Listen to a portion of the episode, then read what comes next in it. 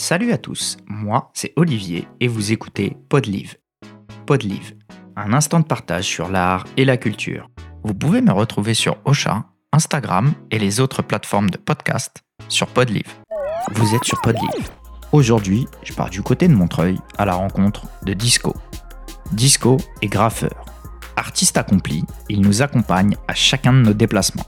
Mur, métro, galerie, il manie la bombe avec une redoutable précision.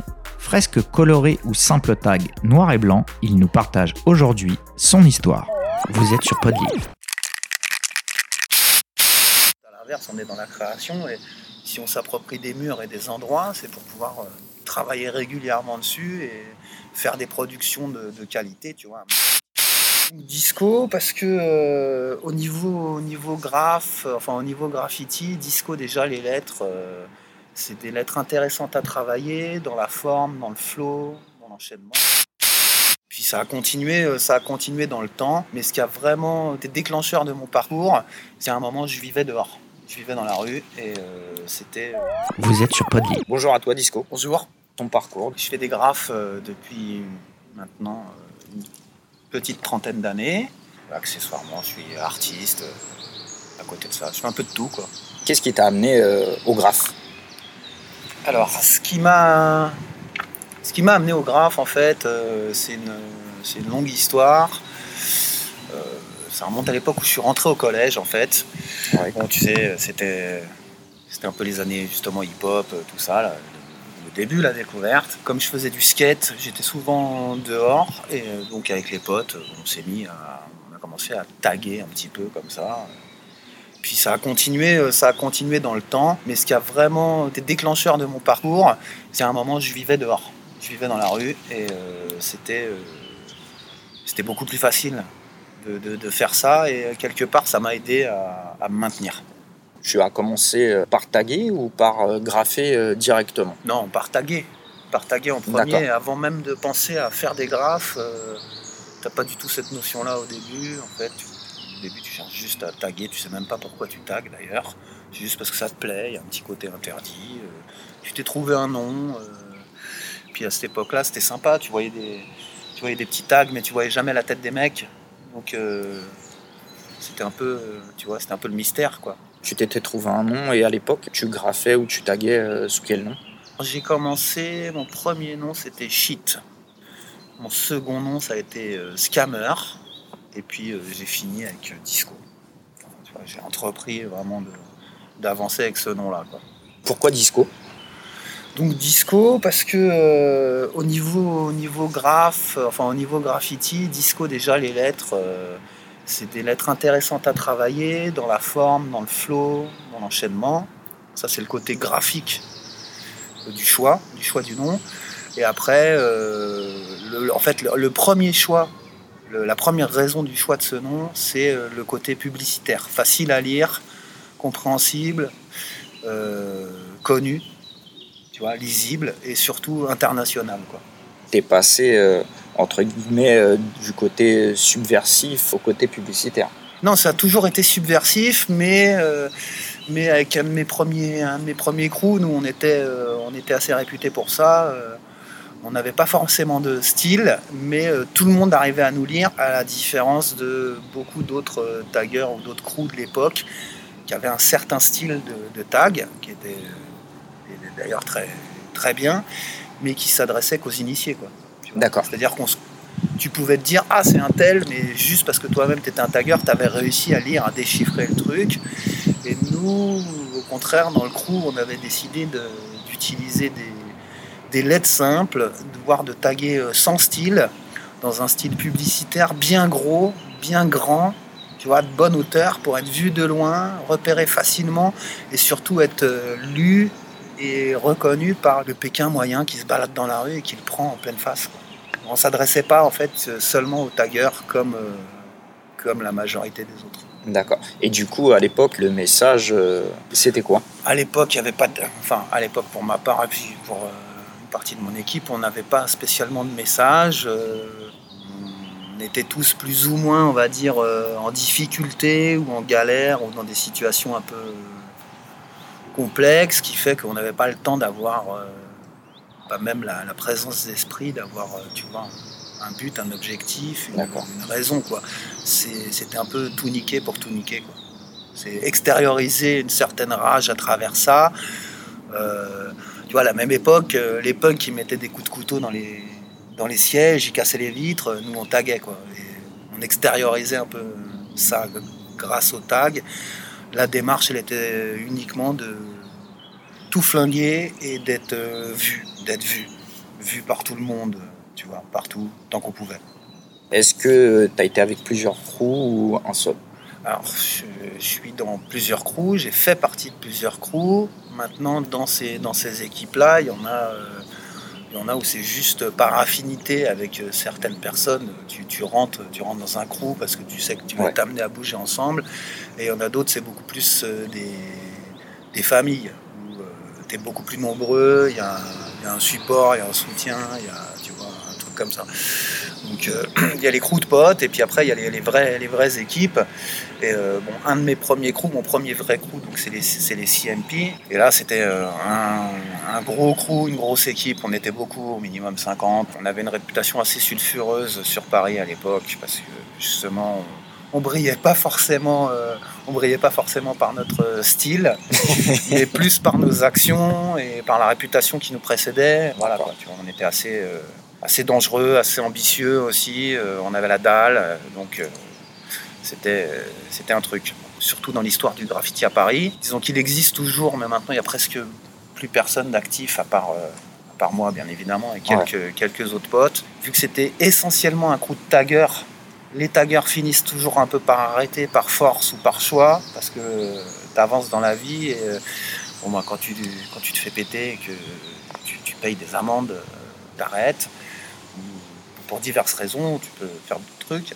Après, euh, après, je fais partie d'autres crews. Ici, on est à Montreuil. Je fais partie des MCZ aussi. C'est Montreuil. City Zulu. C'est euh, aussi un crew familial. Ça regroupe euh, tous les potes, euh, tous les potes de Montreuil, euh, tous ceux qui peignent ici et ailleurs, exclusivement des Montreuillois, qui regroupent euh, à la base plein de mecs qui venaient euh, d'autres horizons, d'autres quartiers. Il y en a qui étaient natifs de Montreuil, mais co- comme au début des années 2000, on a tous un petit peu déménagé sur Montreuil. Ça a créé un regroupement de graffeurs, d'artistes, de plasticiens. euh, Ouais. On s'est regroupés. Quoi. Une espèce de confrérie euh, Une de conf- graphes. ouais. Une confrérie de Narvalo, comme on dit ici. Quoi. D'accord. voilà. Pourquoi euh, Narvalo euh, Euh, bah, parce qu'ici à Montreuil, on a notre, euh, on a notre langage en fait. On a un langage un peu, un peu spécial qu'on utilise tous. On, on parle comme ça, on se reconnaît à ça aussi. Est-ce qu'il y avait cette espèce de, de notion de défendre, défendre son territoire?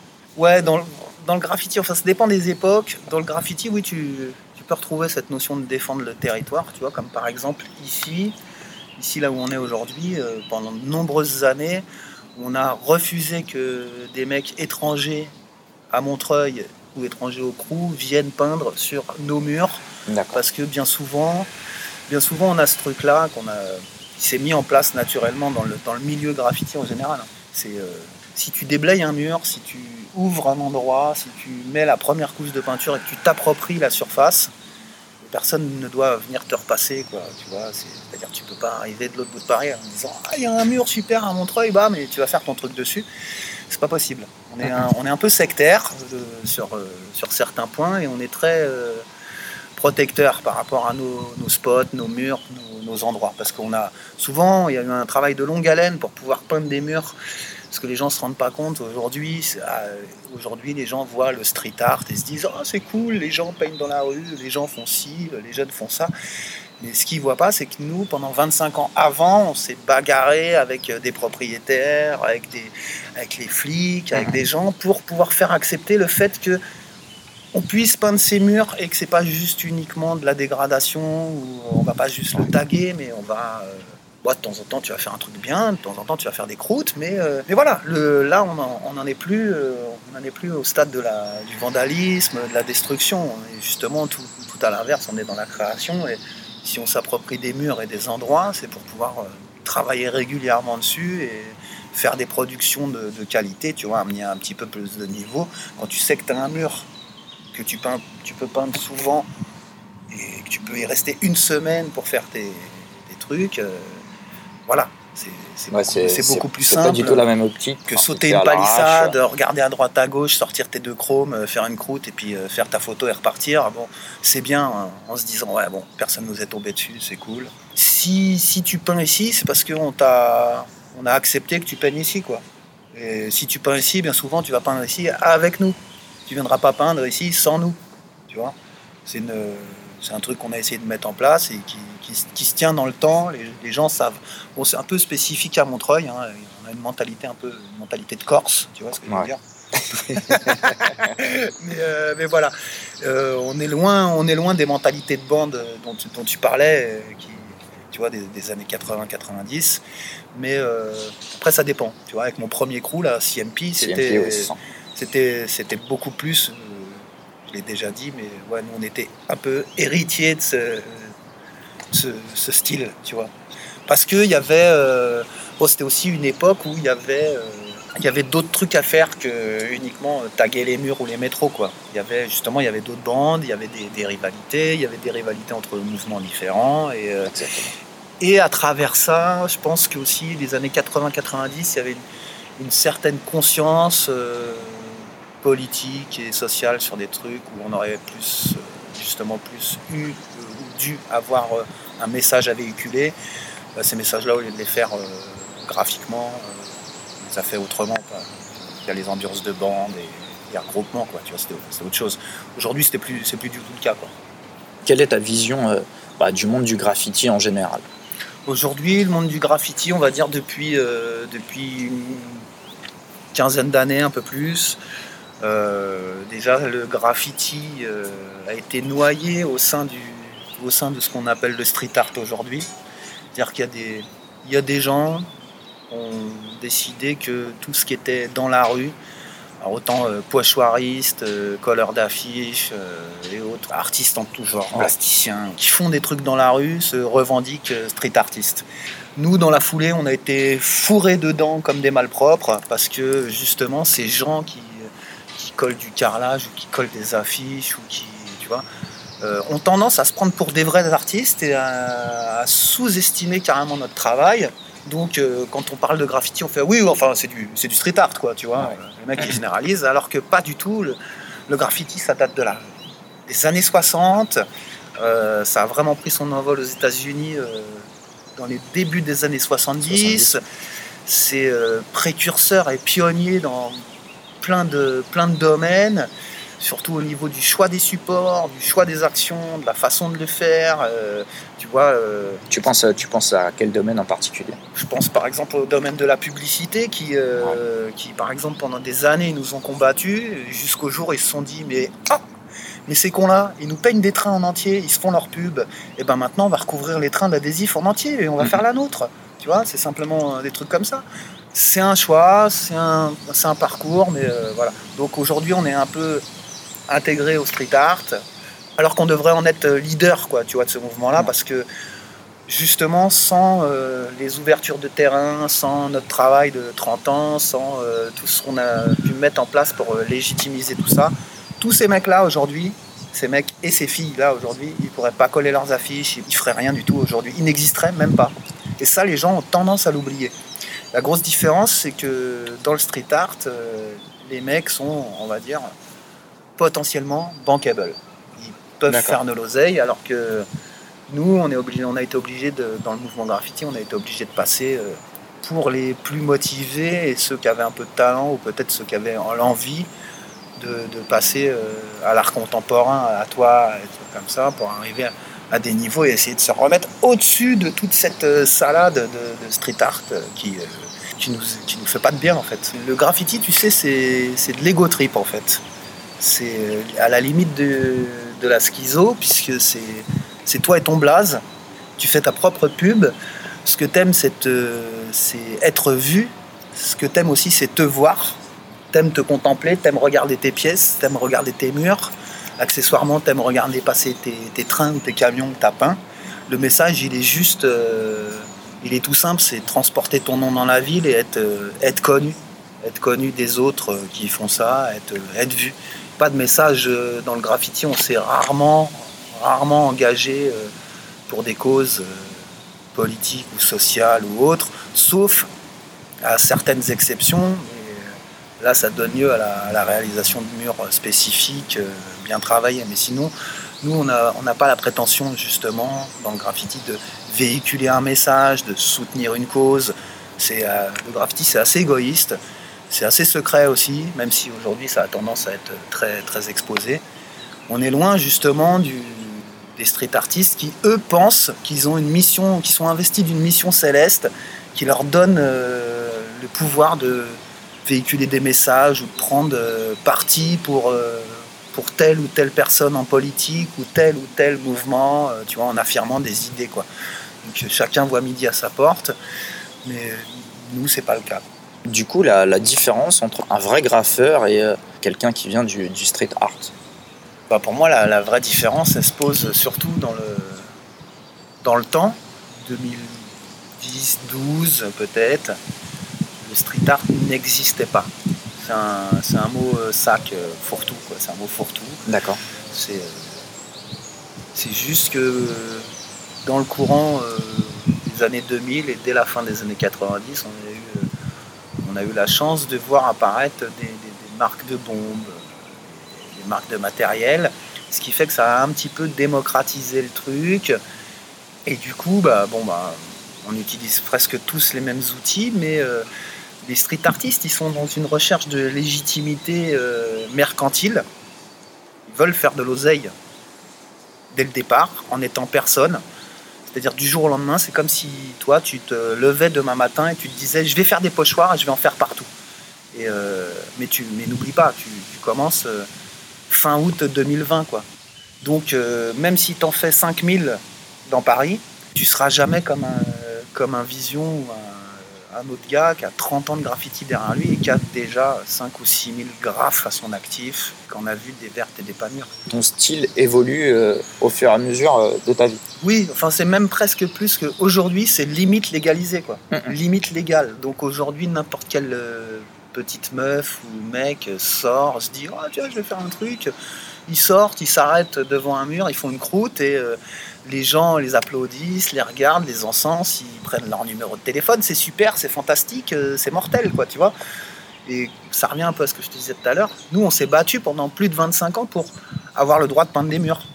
D'accord. Pour euh, montrer aux voisins que oui, c'est pas parce que attends, on peint un mur dans la, dehors dans la rue qu'on va tout flinguer. On, peut, on sait faire des choses belles, on sait faire des choses techniques. On a, euh, on a un certain niveau en dessin, en perspective, en construction de nos pièces. C'est pas parce que visuellement ça paraît basique et très, euh, très bateau quoi, qu'il n'y a pas de travail derrière.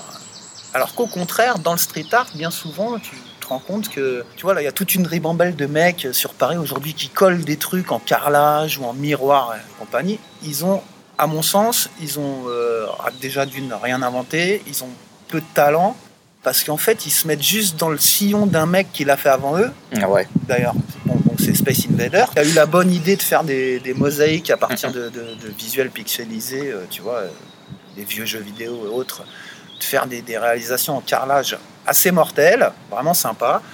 Il a agi comme nous, il a pu en mettre euh, pas mal dans Paris et dans le monde entier. Quoi.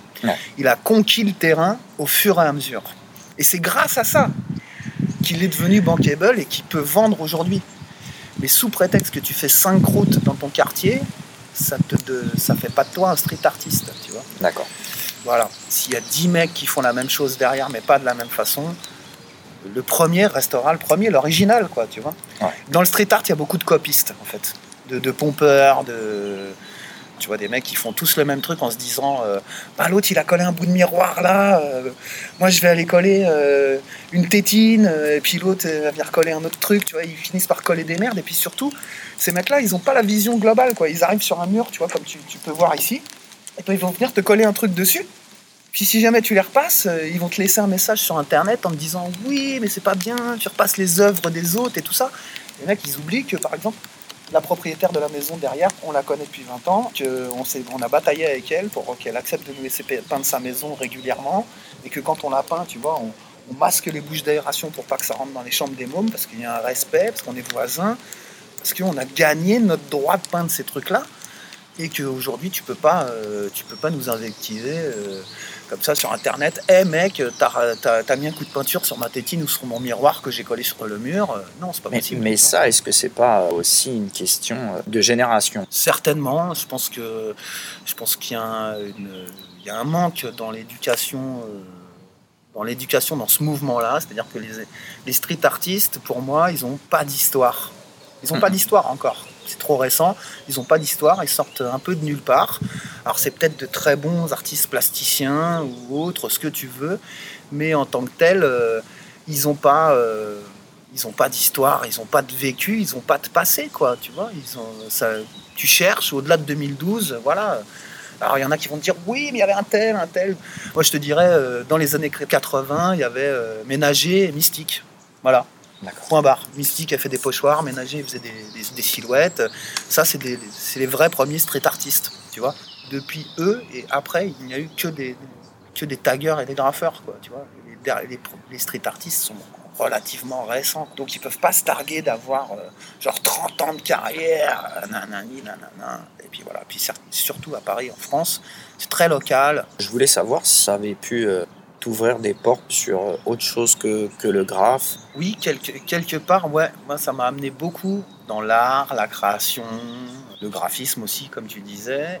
Euh, parce qu'en fait, tu te rends compte que euh, tu te rends compte qu'avec le temps, tu, tu développes quand même euh, l'harmonie des couleurs, l'harmonie des formes, la construction d'une scène, tu vois, le placement, le- une vision globale de ce que tu fais, des proportions, pas mal de trucs. Ça, ça aiguise ton sens graphique et ça développe aussi ta, capacité à, rentrer un peu plus dans la, dans la création, le, lâcher prise et essayer de faire des trucs. Donc oui, euh, moi, ça m'a permis de devenir graphiste euh, et même euh, photographe dans des, dans des grosses sociétés. Ça m'a permis aussi de développer un certain sens artistique.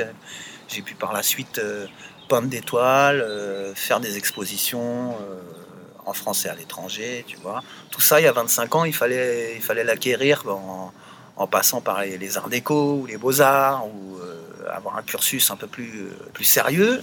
Et mine de rien, ça a révélé un potentiel créatif très intéressant. Ton, ton style se définit euh, de lui-même. Ah oui, alors quand je te disais pas de style, c'était surtout au niveau du tag pur et des CMP. On avait euh, opté pour un, un style de lettres simple, sans style, on va dire, D'accord. pour être compris et lu par le plus grand nombre. Mais ça, c'était uniquement dans une dé- démarche publicitaire. Voilà. Si tu veux être connu, il faut que les gens puissent voir ton nom, même s'ils ne comprennent rien, ils prennent dans la gueule et ils se disent Ah, ah mais je l'ai déjà vu ce truc-là. Voilà. Après, pour le reste, oui, avec le temps, tu développes un style, tu développes euh, pas- mal de trucs. Justement, tu cherches à affiner, à affûter ton style, euh, être plus fin, plus précis, plus, plus complexe, euh, tu vois, aller plus loin même dans le maniement des outils, la technique, les subtilités, hein, travail des ombres, le travail des transparences, les superpositions, tout ça, que des trucs auxquels tu ne penses pas quand tu commences à taguer. Si t'as pas fait d'école justement d'art graphique, un truc comme ça, tu l'apprends seul. Moi, j'étais pas du tout destiné à faire ça au début. J'ai commencé, euh, bon, avant, euh, avant d'avoir une vie compliquée, euh, j'avais commencé par un CAP de cuisinier, quoi, tu vois. Voilà. Donc, avant tout, je suis cuisinier, mais enfin, j'ai été cuisinier, tu vois.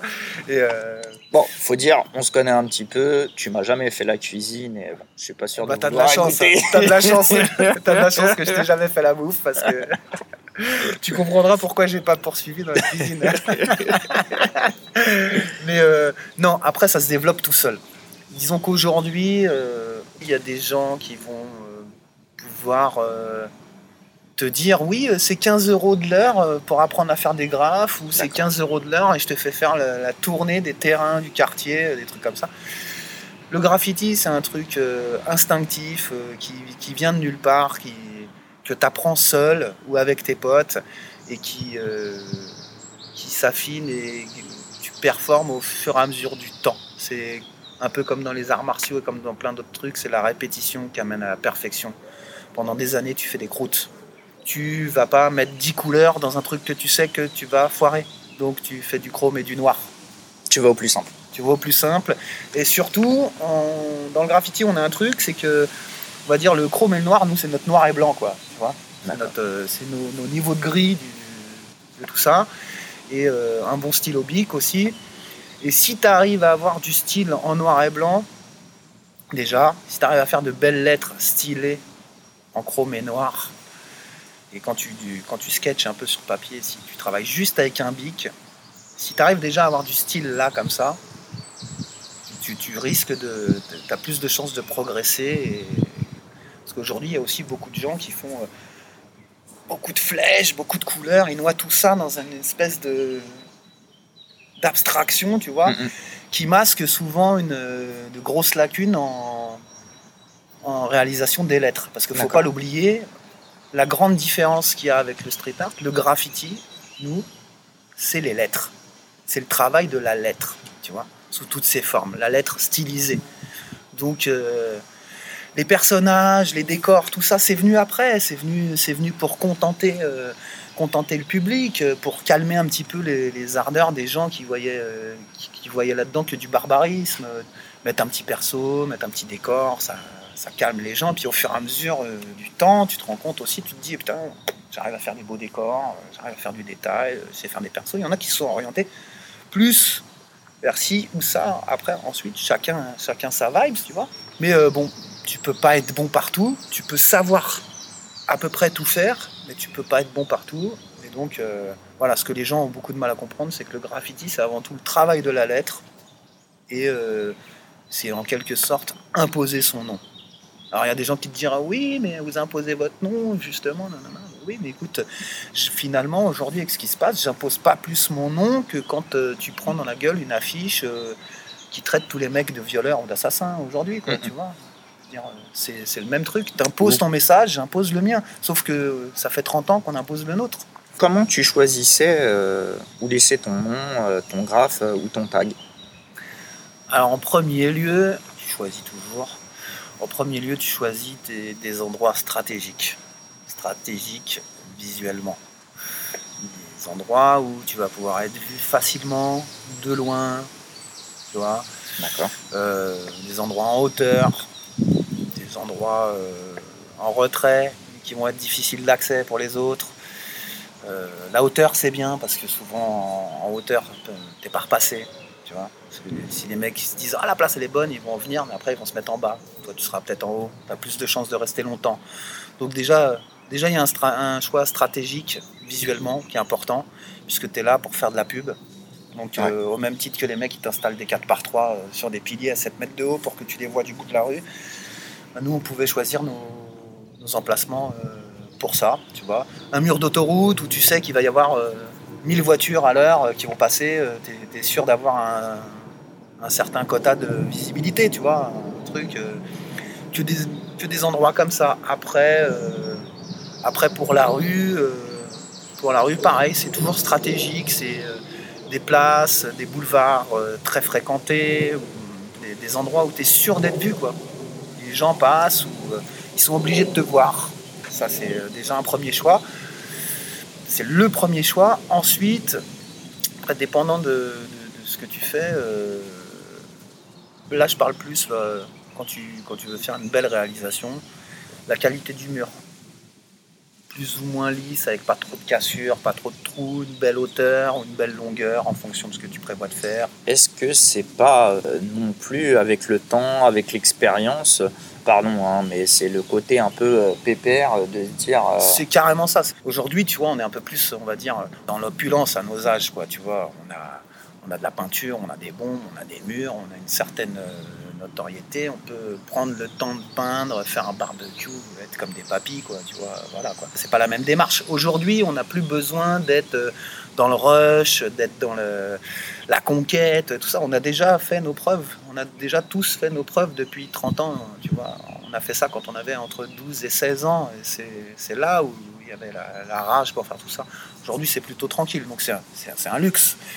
Mais euh, bon, entre les deux, entre les deux, il y a aussi euh, bah, entre les deux, tu as le mix entre l'endroit stratégique et un mur pas trop pourri. après, tu peux attaquer juste au chrome avec deux bombes euh, ou une bombe à moitié vide, c'est pas grave, mais, mais tes critères sera toujours déjà une bonne visibilité pour les gens qui vont te voir et aussi une bonne visibilité toi quand tu le fais. pour pouvoir voir de loin ce qui arrive, entendre de loin ce qui arrive à l'heure où tu le fais, parce que tu, justement, tu le fais pas toujours légalement. Donc, euh, par exemple, des murs, euh, ouais, des murs avec euh, à des endroits où tu peux voir arriver les condés de loin, ou les gens de loin, avec peut-être un petit, un petit spot pour disparaître s'il le faut, ou tu vois, il y a toujours le, le, choix stratégique. Après, quand même, faut pas non plus prendre un truc trop pourri, sinon, sinon tu gages du matos et t'as pas de résultat au bout, quoi. Donc voilà, faut quand même choisir un petit peu malgré tout, tu choisis quand même ton mur. Est-ce qu'il y avait des leaders ou, pas? Alors je te dirais que c'est très très différent en fonction des crews et en fonction des époques. Par exemple, euh, pour les CMP, on avait un chef dont je ne te donnerai pas le nom puisqu'aujourd'hui il passe à la télé et il fait d'autres trucs et je pense qu'il n'a pas envie, euh, envie qu'on le cite. Et euh, pour sa part, il gérait, il gérait l'équipe Enfin, ça se gérait comme ça à l'époque, c'est-à-dire qu'il y avait un rendez-vous au métro Belleville sur le quai ou à, Couronne, lui, avec les deux trois plus anciens de l'équipe, euh, faisait rentrer ou non les mecs dans le crew. Il jugeait s'ils étaient dignes de rentrer dans l'équipe ou pas, suivant les actions qui avaient été effectuées. Quand on commençait à avoir un petit peu trop ton nom sur le truc, tu pouvais être amené à, à recevoir, on va dire, c'est entre guillemets, c'est imagé, hein. à recevoir une convocation à aller à ce rendez-vous pour éventuellement rentrer dans le crew, quoi, tu vois. Voilà. Après, euh, au-delà de ça, il n'y avait pas vraiment de hiérarchie, quoi. Tout le monde fait ce qu'il ce qu'il veut, mais, euh, mais quand tu es dans un crew, tu respectes euh, certaines choses, quoi, tu vois.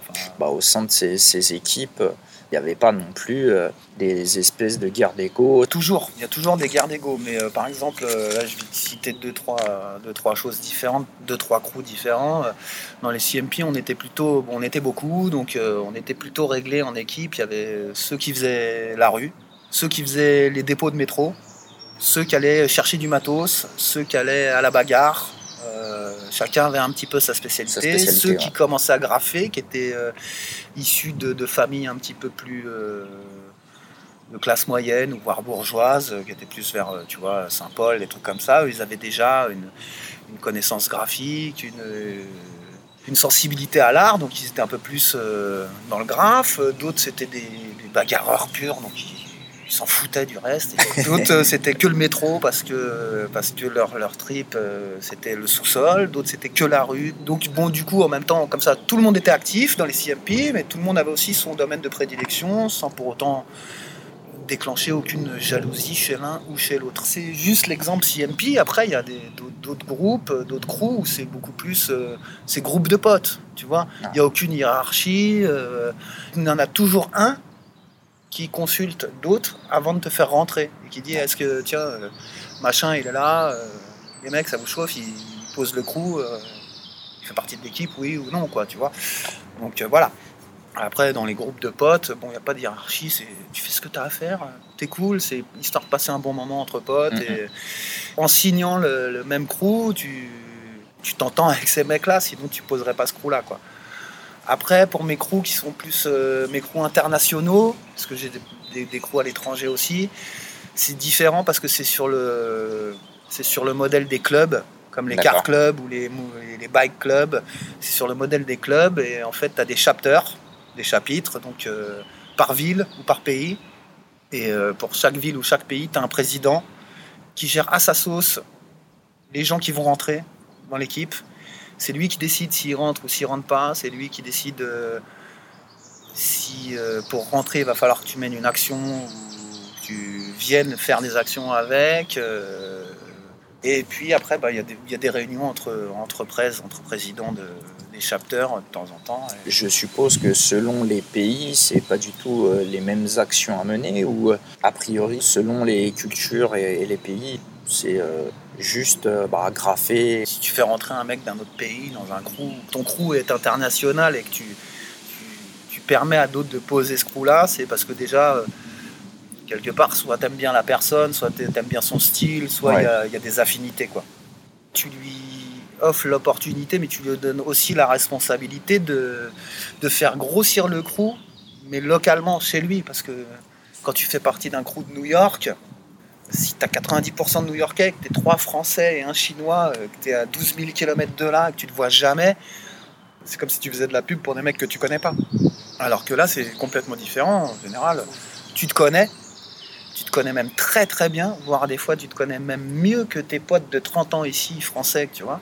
Parce que c'est différent, l'investissement il est différent, la, la, base, la base de la relation et du, du truc elle est vraiment différente quoi. Et euh, avec les crews internationaux justement, j'ai pris un vrai côté euh, car club, bike club, où il y, a une, y a une hiérarchie, mais en même temps il y a un vrai, un vrai côté ultra familial, et ça veut dire si... Euh, si t'arrive quelque chose ici ou si l'autre il lui arrive quelque chose là-bas, tu peux être sûr que les mecs du monde entier, du crew, ils vont donner de l'oseille pour que ce mec-là soit hospitalisé ou ils vont se déplacer pour faire un truc ou tu seras là, tu seras là pour les gars de ton équipe. Mais là, les, les crews comme ça, c'est vraiment. Euh, t'as un prez, t'as un vice-prez, euh, t'as des, as des prospects aussi, tu vois. T'as des mecs qui sont. Peut-être ils vont rentrer, avant de rentrer, ben, tu vas faire comme les autres. Tu vas prendre ta caisse et puis tu vas aller chercher 200 bons au magasin parce qu'aujourd'hui, on n'a pas envie de se bouger le cul. Et puis, il euh, va falloir que tu fasses preuve un petit peu de, tu vois, d'ouverture. Si tu veux rentrer, ben, tu vas aller faire les courses. Puis tu, puis tu ramèneras à boire et à manger en même temps. voilà. Ou tu fais d'autres choses. Mais il faut que tu, faut que tu démontres ton investissement personnel et ta loyauté en fait. Il y a une question de loyauté, tu vois. D'ailleurs, tu vois ça là, la, dague ici, c'est euh, en fait c'est le signe de ma loyauté, de ma loyauté à Screw. D'accord. Voilà. Comme vous n'avez que le son, c'est un de ces tatouages. C'est sûr. Voilà. amené à, voyager euh, grâce ou à cause euh, du graphe. J'ai pu voyager grâce au graffiti. Bon, j'avais déjà eu l'occasion de voyager hors graffiti.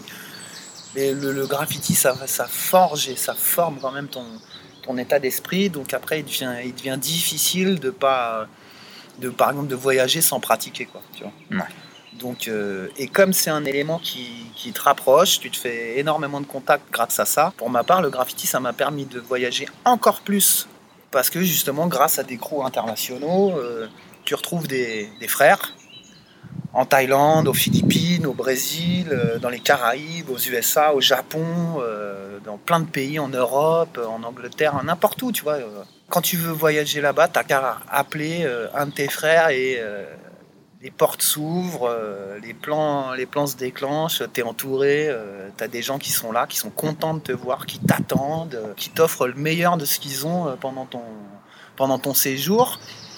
Et bien entendu, le jour où eux, ils sont là, tu te dois, tu dois de les, accueillir euh, aussi bien, tu vois, normal, parce qu'on est, on est des frères de, de, club, limite. Et c'est un, c'est un dû, c'est, ça notre loyauté, et ça permet justement euh, bon, d'aller très loin, et puis euh, bah, le voyage, ça t'apporte beaucoup de, beaucoup de richesse aussi. Exactement. puis le fait de maîtriser des, des nouvelles langues, voir de nouveaux endroits, découvrir aussi que par exemple Ici à Paris, on est très, on est très centré sur le graffiti classique, tu vois. En, Amérique latine, ils sont, euh, ils sont centrés sur un graffiti qui est issu, euh, issu du muralisme, du muralisme avec, euh, donc avec des, des, messages politiques, sociaux, tu vois. Donc ils n'ont pas la même façon de peindre. En Amérique latine, ils vont moins faire de lettres style New York comme on fait que nous, quoi. Tu vas faire beaucoup plus de scènes, de persos gigantesques, ça affine ton style, ça améliore ta, ta vision de la chose, ça te ça t'ouvre sur des possibilités nouvelles, tu vois, parce que tu es très auto-centré sur ton truc, tu te dis, ouais, la vie c'est comme ça, et en fait, euh, ailleurs, la vie elle n'est pas comme ça, et encore un autre ailleurs, elle est encore différente. Ça t'a permis de voyager dans, dans quel pays? Alors j'ai pu aller au Mexique, j'ai été euh, pas mal aussi dans les Caraïbes, Porto Rico, la République dominicaine, j'ai pu aller au Chili, bien évidemment dans toute l'Europe. Et là, euh, bah, bon, ma Covid oblige, on est un peu coincé, mais euh, j'avais pour projet d'aller, euh, de faire une, justement une tournée mondiale de, de, tous, les, de tous les chapters de, BNA, là, ce crew, tu vois. D'accord. Et pour aller voir tous les prêts et tous les, tous les potes, tous les frères de, de ce crew à travers le monde. Donc, aux Philippines, en Thaïlande, à Hong Kong, en Australie, en Nouvelle-Zélande, partout où il y en a. contacter, euh, contacter des gars et, se retrouver, faire une production sur place. Et, euh, voilà. Tes projets, du coup Mes projets, euh, j'aurais dû, euh, j'aurais dû partir, comme je viens de te l'expliquer, faire un tour du monde cette année, afin de rencontrer justement tous les, les présidents mondiaux de mon crew, d'un de mes crews, et de, pouvoir voyager, visiter ces pays, faire des productions un petit peu, un peu partout, afin de faire un livre qui retracerait justement ce tour du monde et toutes les productions avec tous les frères et compagnie. euh, faites pendant ce, pendant ce tour. Bon, là, c'est pas le cas puisque on est là et on attend. Donc, ce n'est que partie remise. Bon, voilà. euh, Voilà, là ça tarde un peu, tu vois, on s'impatiente. voilà, ça c'était une partie des projets. Et puis, euh, et puis bah, bon, c'était le pr- projet principal, hein, pas que de faire de la peinture, mais au, au cours de ce tour du monde aussi, euh, je comptais faire des, des expos, des expositions. euh, pas dans tous les pays, mais dans certains pays où il y a, où il y a déjà des, des galeries avec un, il faut être honnête, avec un potentiel euh, de vente et un Ouais. potentiel d'expo euh, suffisant pour pouvoir faire quelque chose. C'est possible d'aller d'aller négocier avec des, des- des revendeurs ou des fournisseurs de matériel sur place et de leur dire T'as vu, moi je viens de faire 12 000 km, les mecs Ah ouais. connaissent déjà. Tu avances un peu de matos, tu, tu fais un peu de pub. Bon, c'est pas le matos le plus dur à trouver, quoi, tu vois. C'est plus, euh, c'est plus trouver un vrai projet sur la route, quoi. Surtout si, comme moi, tu comptais euh, faire en sorte que le, tour, euh, la valse ne s'arrête jamais, du moins pas tout de suite, quoi. En gros, tu es en train de me dire que tu comptes parvenir en France avant longtemps. Alors, je comptais pas revenir en France avant longtemps, ouais, ouais, ouais, parce que là, je suis arrivé à un moment où ici, j'ai plus de, j'ai plus vraiment de responsabilité ni d'impératifs qui me retiennent, et donc euh, je suis totalement libre. Et puis, euh, puis pour plus, pour diverses raisons, bah, pas, pas tant au niveau graffiti, mais plus au niveau euh, art, réalisation de toiles et, et d'expos.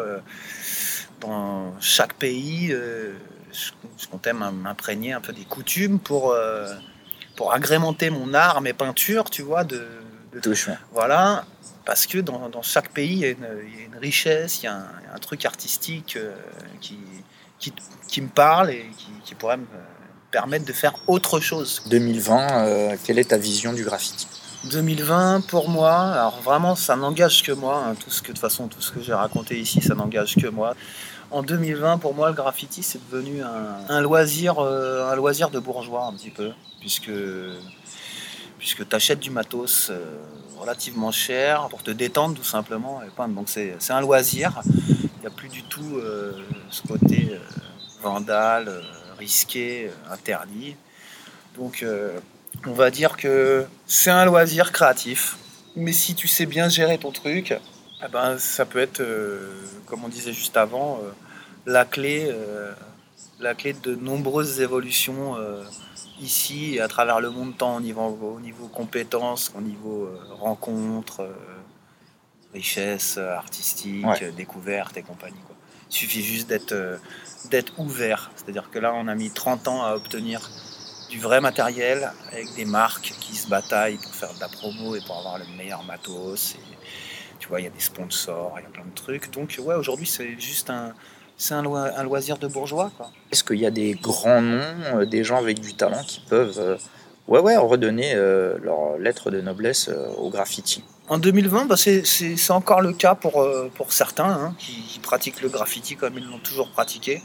Et qui, justement, parce que ça fait 30 ans ou plus qu'ils sont là et qu'ils le pratiquent toujours de la même manière, qui contribuent à garder ce truc vivant. Après, après tout ce que tu vois là, l'évolution, euh, l'évolution, c'est, elle est normale. Il faut avancer avec son temps. Mais euh, il y a des, des- des puristes, il reste encore des puristes. euh, Quand tu, quand tu parles graffiti, tu, tu peux facilement penser à eux. Je te remercie pour cette heure euh, d'interview. Merci à toi. Puis bah écoute, euh, à bientôt.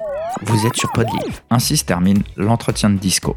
Je vous invite à aller voir le travail de Disco sur discostudio.net. Surtout, n'hésitez pas à me donner votre avis, ce qui me permettra d'améliorer la qualité du podcast. Vous voulez découvrir l'actualité de mon podcast, les interviews à venir ou simplement échanger? Retrouvez-moi sur Ocha, Instagram et les autres plateformes de podcast sur Podlive. Je vous dis à bientôt et prenez soin de vous. Vous êtes sur Podlive.